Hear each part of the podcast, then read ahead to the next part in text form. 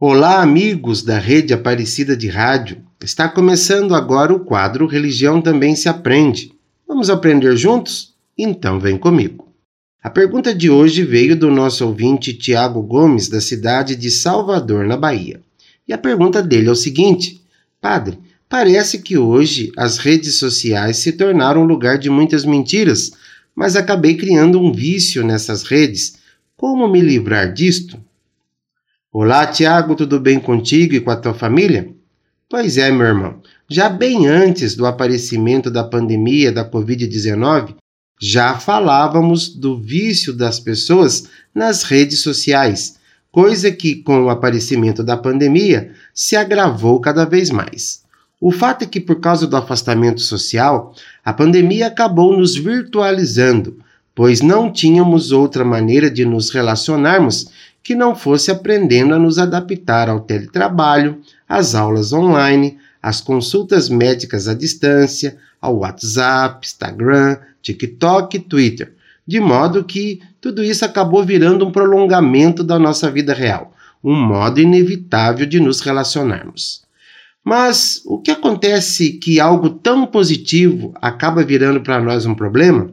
A resposta é que as redes sociais são construídas para se manter e crescer a partir da nossa vulnerabilidade, atendendo a uma das necessidades básicas de todo ser humano, que é o senso de pertencimento. Tudo isso também vai despertando em nós a curiosidade sobre a vida do outro e a necessidade de uma superexposição pessoal. Todas essas atitudes fazem que o nosso cérebro libere endorfinas que são substâncias químicas encarregadas de produzir o nosso bem-estar. Dessa forma, quando nos associamos ao reforço repetitivo e positivo, às sensações agradáveis que as redes sociais nos fazem sentir, por sua vez, vai se tornando na nossa vida um vício. A pergunta é: quando está na hora de parar? A resposta é quando a ansiedade começa a aparecer. Sabe aquele medo que eu estou perdendo algo e que por isso tenho que estar sempre acessando? Um outro alerta é quando o uso das redes sociais começam a afetar o nosso dia a dia, o nosso trabalho, a nossa escola e principalmente os relacionamentos humanos de maneira significativa. Por isso é preciso repensar as atitudes e aqui vão algumas dicas que irão nos ajudar a sair desse vício. Em primeiro lugar, procure desativar as notificações.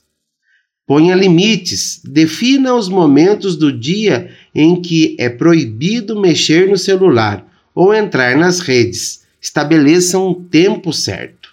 Procure um hobby, uma ocupação concreta que te agrade e que irá ajudá-lo a manter a atenção nela e dar uma satisfação mais saudável ao nosso cérebro, de modo que não sentiremos tanta falta de entrar nas redes sociais. Apague aplicativos que não usar no seu celular.